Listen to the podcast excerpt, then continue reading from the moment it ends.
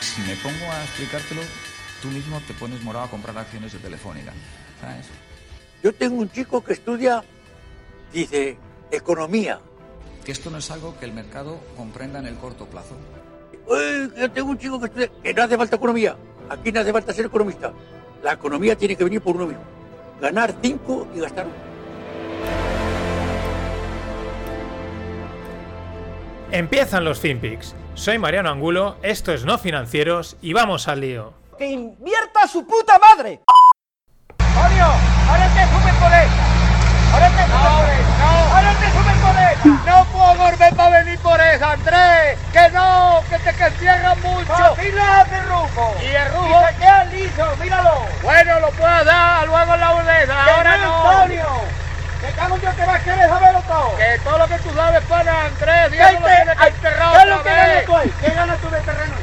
Ahí no es que tienes que abrirte la punta para Gorbé. Pues chiquillo, pues una milla maniobra una vez que tú ya tengas, ya te vas comiendo, te vas comiendo. Pero si esto lo tienes tú que emparejar con lo que estoy que emparejarlo con el cultivador, Andrés, a ti que más. A ti, a ti que más te da que tenga, que tenga el surco abierto y lo tienes que emparejar con el... ¡Antonio! Que todo eso lo tienes que... después lo así, para que se te pare. Pero pues, en la otra pasada no, en la otra pasada me lo hagas así. No, no, pues si no se las hago yo. Le da un pase que el otro se lo Ya luego el otro el Yo tengo las gradas de ese. ¿De qué hay igual? Otra vez que no. ¡Que no! Bueno, estos eran Antonio y Andrés, dos agricultores, discutiendo sobre el. Pues por dónde hay que llevar el tractor, que si al final gira y se come un trozo, y bueno, no pasa nada. Al final uno dice, bueno, pues ahí te quedas y haz lo que te dé la gana, ¿no? Muy típico. Me ha hecho gracia, me hizo gracia, lo encontré ayer de pasada y. Y me mola, ¿no? Porque al final yo, plena confianza en esta gente, de verdad. Yo cogería el país y se lo daba. Dice, no, a Rafa Nadal, tal. No, no, no, a esta gente. O sea, coges a dos o tres de estos, le dices, sale, llevar el país. De los cuatro años de gobierno les sobran cinco, ya os lo digo. O sea, cogen. A ver, los del fondo, a trabajar, todo esto, fuera, esto sobra. Vale, eh, los que están detrás de la puerta también, salir de ahí a trabajar. Y el, España en dos días funcionando y sin tanta tontería. Que no, qué caña, cómo mola. Hay algún oyente que se siente muy identificado, que lo sé, que es de, de, de sus retweets de cómo me llegó el, el, el vídeo, porque dice que eso lo ha vivido totalmente. Bueno, definición de Taleb, hablando de políticos y cosas de estas, pues Taleb de vez en cuando sale con la metralleta y dispara contra todo. Pero me ha molado mucho esta definición que saca, que dice Intellectual Jet Idiot Bureaucrat of Politic Class. Es decir, algo así como intelectual que aún así es idiota, o sea, sigue siendo idiota y es un burócrata de la, de la clase política, ¿no? Eh, bueno, pues define muy bien a... Ya no los políticos, sino yo creo que eso es que no vemos, toda esa gente que está por detrás, que son responden a este a este a este perfil, ¿no? No los vemos o están o incluso algunos como rollo periodistas y tal, ¿no? Que son de, ser, de eso, intelectual, que sí, que no ha dejado de ser idiota, es un burócrata y de que y hay muy en el rollete de la clase política, ¿no? Tal disparando, pero siempre con acierto. Bueno, la Fed, el que realmente es el Fed, el otro día con, con José Luis Cava, que es un trader, le, comentaba y porque él decía siempre el Fed y no la Fed, y es que es el Banco de la Reserva Federal, por eso es el Fed, pero... Mm, pues ya nos han metido la Fed y mola más decir la Fed. Estamos acostumbrados. Bueno, la Fed posee el 22% de las eh, Treasury Securities eh, que están en el mercado. Es decir, eh, los, pues todo lo que serían bonos y tal estatales, el 22%. Esto es... Esto es muy curioso, o sea, están en el máximo, el máximo que llegaron a coger fue el 20% en el 2014, está el 22%, o sea, esto, el Estado emite deuda, pero el, una entidad que también es estatal la compra, ¿no? O sea, es como la pescadilla que se muerde, bueno, la pescadilla que se muerde la cola, no, es como me presto dinero a mí mismo o una cosa así bastante rara. El Banco Central Europeo van por ahí los tiros. Mm, cuando os digan, es que el capitalismo y tal, os podéis echar a reír, o sea, totalmente. ¿eh? Esto de capitalismo, no esto no sabe lo que es realmente, pero de capitalismo no tiene nada. Si fuese capitalismo, eh, pues mm, estaríamos ahora pasándolo mal porque habrían quebrado tropecientas mil empresas, pero la deuda había desaparecido. Pero bueno, estaríamos en un solar y estaríamos ya empezando a crecer. Y no en esta. En esta cosa en la que llevamos que es, es como un poco rara, ¿no? Es como una especie de muerto viviente convaleciente que es la economía desde hace años en realidad. Más cosas, salía la noticia, eh, bueno, los bancos aquí prevén, sobre todo en España, eh, que los tipos estén en negativo por lo menos hasta 2031, o sea, nada más y nada menos que 11 años. Yo cuando estaba en, el máster en 2015-2016 me acuerdo que los profesores decían, esto va para largo y, a lo tonto ya han pasado casi 4 o 5 años y ahí están. Eh, a partir de ahí salía en un, grupo de amigos salía la conversación, oye, ¿hipotecas a tipo variable o a tipo fijo? Y me lanzaron la pregunta y digo, vale, pues la contestaré, pero la contestaré en el fin de pod. La última parte hablaré de una estrategia que se me ha ocurrido que puede ser buena para contratar variable y cubrirte contra el, contra el fijo sin problema. Pero bueno, como eso es más extenso, pues me lo guardo para, para el fin de pod, junto con el consultorio, que ya tengo una pregunta eter- muy buena y muy larga y muy interesante. Más cosas, una noticia súper interesante de la CNBC. Eh, Podríamos decirlo de que más sabe el perro por viejo que por perro. Ah, no, es el diablo, perdón. Qué, qué liada, ¿no? El diablo por viejo que por diablo. O una, una de esas. Esto parece a veces que, eh, como era el Benito que decía todos los, los refranes mal, ¿no? Parece, a veces me meto en ese, en ese percal. Bueno, muy interesante porque dice, según esta, esta noticia, eh, la gente, los, los mayores americanos, ¿no? La gente mayor de, de 60, 70 años, gente ya mayor, están vendiendo la bolsa, o sea, sus inversiones que tenían en bolsa la están vendiendo tranquilamente, sin prisa, están deshaciendo las posiciones y se las están vendiendo a los jóvenes, ¿no? Los jóvenes lo están comprando como locos, guau, esto es la, la bomba, esto es la traca, ¿no? Sería muy interesante, ¿no? Esa experiencia de decir, yo ya llevo muchos años aquí, yo ya he visto esto subir y bajar, me enfrento a mi jubilación, esto ahora está alto, yo voy a vender y esto que me quedo, también evidentemente la planificación financiera de una persona mayor y una persona joven es totalmente distinta, ¿no? Pero sería, es un- una hipótesis interesante. Como interesante es la siguiente noticia, eh, hablando de jóvenes, el tema es que este verano se disparó una, una inmobiliaria china que cotiza en el Nasdaq. El Nasdaq es el índice, es un índice americano de empresas, eh, pues, tecnológico principalmente, y se disparó, de repente se dispara. ¿Qué pasa? Que el ticker de esta inmobiliaria es FANG, ¿no? F-A-N-G-D-D. El ticker es el, como el acrónimo pequeñito que las identifica en bolsa, ¿no? Por ejemplo, Santander, pues SAN, Telefónica TEF, pues este caso, esta inmobiliaria era FANG y se disparó. ¿Por qué? Pues porque está también el acrónimo que se utiliza para hablar de las FAN, que son Facebook, Amazon, Netflix, Google. Y los jóvenes y tontos, como los titulan en, este, en ese artículo, se pensaron que estaban comprando las tres o cuatro, pues eso, las FANG de golpe. Y se lanzaron a comprar eso y la dispararon. Y luego era una inmobiliaria que tenía su ticker. En fin, no van desencaminados con lo de jóvenes y tontos. Ojo porque es verdad que se están poniendo muchas herramientas que facilitan mucho el acceso a la inversión en, bolsa a través de aplicaciones y tal. Y está muy bien por un lado, pero tiene... Señores, hay que enterarse un poco de lo que se está haciendo, porque si no la liada puede ser gordísima. Pero no solo la lía la gente que no sabe. Euronext, que es la empresa que posee los principales índices europeos, el Eurostox, el, bueno, el, el- el DAX no, pero bueno, posee los principales índices europeos. La lió ayer a última hora con las cotizaciones. Hubieron cotizaciones que se fueron de, de más 4 a menos 4, algunas a menos 10. Se ve que hubo algún problema informático, pero menuda la gracia, ¿no? Y, y hubo ahí una liada. Mm, Parece ser que se ha corregido y tal, pero no solo la lían los que no saben, también los que saben y están cargados de tecnología. Ojo con el Fat Finger. El Fat Finger es cuando un operador de bolsa, eh, pues en vez de iba a comprar 10 acciones y por dedo gordo compra 100, ¿no? Y a veces eso ha llevado a, movimientos bastante divertidos. Más cosas. Microsoft y SpaceX se alían, y esto, es, esto no es siglo XXI, esto es siglo XXII o siglo XXIII. Se alían para ofrecer eh, cloud computing, es decir, eh, computación en la nube, para clientes espaciales. ¿Por qué? Porque Amazon también ha lanzado eso. En fin, una alianza, ya os digo, siglo XXII, porque eh, computación en la nube para el espacio. eh, Si aún ni hemos llegado, ¿no? Por así decirlo. Pero bueno, esta gente eh, cada día se va viendo más que están empezando su propia carrera espacial los, los big techs estos, ¿no? Los, los multimillonarios de, turno del Silicon Valley. Y luego, esta noticia es muy curiosa porque eh, los salarios reales de los personajes de Big Bang Theory, es decir, no, no lo que ganaban como actores, que bueno, si no sabéis, pero Sheldon Cooper era, ha sido uno de los actores mejor pagados, eh, rondaba los 25 millones de... El contrato eran 25 millones por, por temporada. uno de los mejores pagados que han, que han habido. La otra gran serie de mejores pagados siempre ha sido la de Friends, que me acuerdo que eran salía cada uno de ellos a un millón de dólares por capítulo. Y, pero este Sheldon los ha superado, porque si eran 13 o 14 capítulos, o 20 y pico capítulos, no, por ahí está. Pero el contrato anual era 25 millones. Pero bueno, que me voy.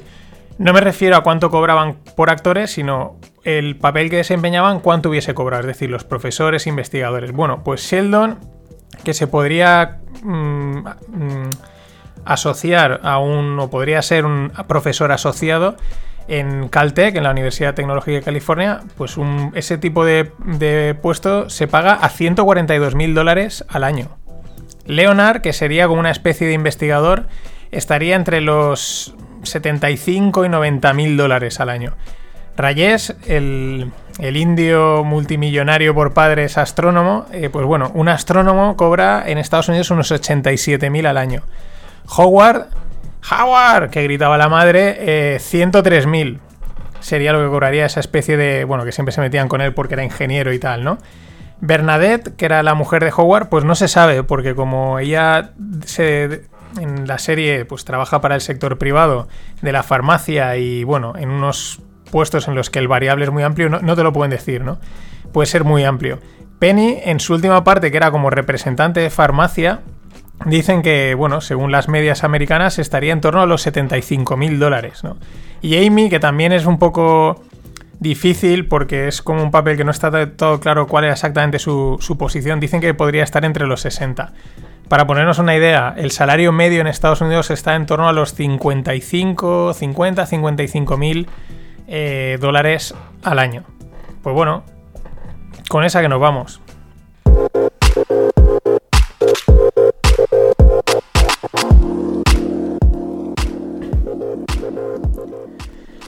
Y vamos con las ronditas, ronditas de, financiación para startup. La primera, 250.000 euros para SIARC, acabado en Q.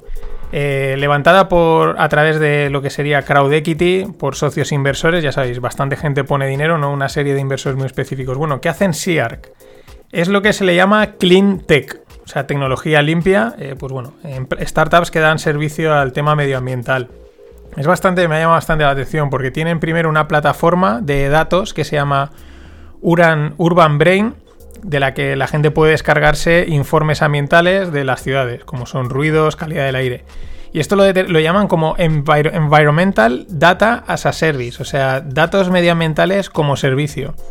Esto es otra cosa, igual que siempre está el, el Machine Learning, el Big Data, últimamente todo es no sé qué as a service, ¿no? Mobility as a service, Environmental Data as a service, eh, no sé qué as a service. Pone algo de moda y a tirar de ello. Pero bueno, es una plataforma en la que descargar informes y todos esos datos los sacan a través de una red que es eh, Solar Hub. Que bueno, pues recolecta a través de sensores y tal, que están colocados por la ciudad por todo ese tipo de datos. Bueno, interesante. Hay alguna que otra empresa de ese estilo, ¿no? Es siempre curioso. Van, yo creo que muy asociadas al sector público, ¿no? Porque ¿quién va a pagar por eso? Por las ciudades. Pero bueno, ahí hay, ahí hay tema, ¿no? Y quizás en un futuro, pues con todos estos datos se puedan hacer las ciudades mejor de lo que ya son. Pues las ciudades ya molan un huevo. Kokoro Kids, una startup además de aquí de Valencia, movida en, en su, una especie de aceleradora que se llama de aquí, que se llama Spoon Labs bueno, ronda de 550.000. ¿Qué han hecho? Eh, ¿Qué hacen? Pues bueno, aplicación, etcétera, de, para desarrollar habilidades, emociones y elasticidad cerebral para niños de 2 a 6 años, ¿no? A través de juegos y tal, pues porque esto es de Spoon Labs, que es como una especie de aceleradora. No es una aceleradora, pero mm, hay ahí. Eh, bueno, ayudan a desarrollar proyectos porque ellos ya son los de Akamon. Por si alguien se acuerda, eh, Akamon vendieron la empresa de juegos por un montón de pasta y los dos fundadores montaron Spoon Labs y ahí pues están dando cabida a una serie de proyectos, sobre todo en el ámbito educativo, de juegos, de gamificación y ahí es donde está Kokoro Kids. Y bueno, pues no está nada mal, habilidades, emociones y elasticidad cerebral para niños de 2 a 6 años. Y otra ronda de 600.000 para BNC 10. Hace poco os hablé de ellos. Eh, es un, neobanco de estos, eh, de Barcelona. Y bueno, lo han levantado también por, por CrowdQ, por, por, crowdfunding, ¿no? Porque cualquiera puede, cualquier persona a través de estas plataformas puede invertir 600.000 euros, pues bueno, para desarrollarse por Europa y ya sabéis, neobanco. estilo N26, Revolut, etcétera. Supongo que tendrán. Ya digo, yo creo que estos tiran mucho del, del factor mm, somos de Barcelona y es un banco, aunque quieran ir a toda Europa, pero ahí han tenido su nicho, ¿no? Porque los catalanes son muy suyos y todos lo sabemos. Y más cosas, es eh, que me bloqueo. Fondo, el fondo Samaipata, ¿no? Uno de los más conocidos de España, hay varios, pero es uno de los más, pues bueno, junto con JME, Encomenda, eh, Faraday, Inverready, pues bueno, este es uno de los conocidos, ¿no? De los que más nombre tienen. Va a lanzar su segundo fondo de inversión, 100 millones de euros. En- actualmente, pues fijar- fijaros también el recorrido que tienen. Están invertidos en Streamloots, en Colvin, en Spot at Home, en OnTrack, en Deport Village, o sea, en startups. Sobre todo van muy centrados al mundo del marketplace y bueno, empresas bastante potentes. Por poneros así un poco, que podría ser eh, prensa rosa, ¿no? Por un poco antecedentes, no es prensa rosa, pero como antecedentes, bueno, uno de los fundadores de este fondo es José del Barrio, que fue cofundador y ex CEO de la Nevera Roja. La Nevera Roja es una especie de Just de ese estilo que se vendió en 2015 por 100 millones de dólares. Ahí es nada, fue uno de los. En su momento fue uno de un. Bueno, en su momento y actualmente aún sigue siendo uno de los hitos. Bueno, y blockchain. Primer mixer, de Bitcoin penalizado por violación de leyes antilavado de dinero. 60 millones de multa para el fundador de Elix y Ninja Coin. ¿Qué es esto de Mixer? Pues que lo que hacen es que los bitcoins los mezclan, ¿no? Es como si tú cogieses monedas de euro, las juntas, las mezclas como si fuera plastelina y sacas dos monedas, ¿no? A ver cuál es cuál.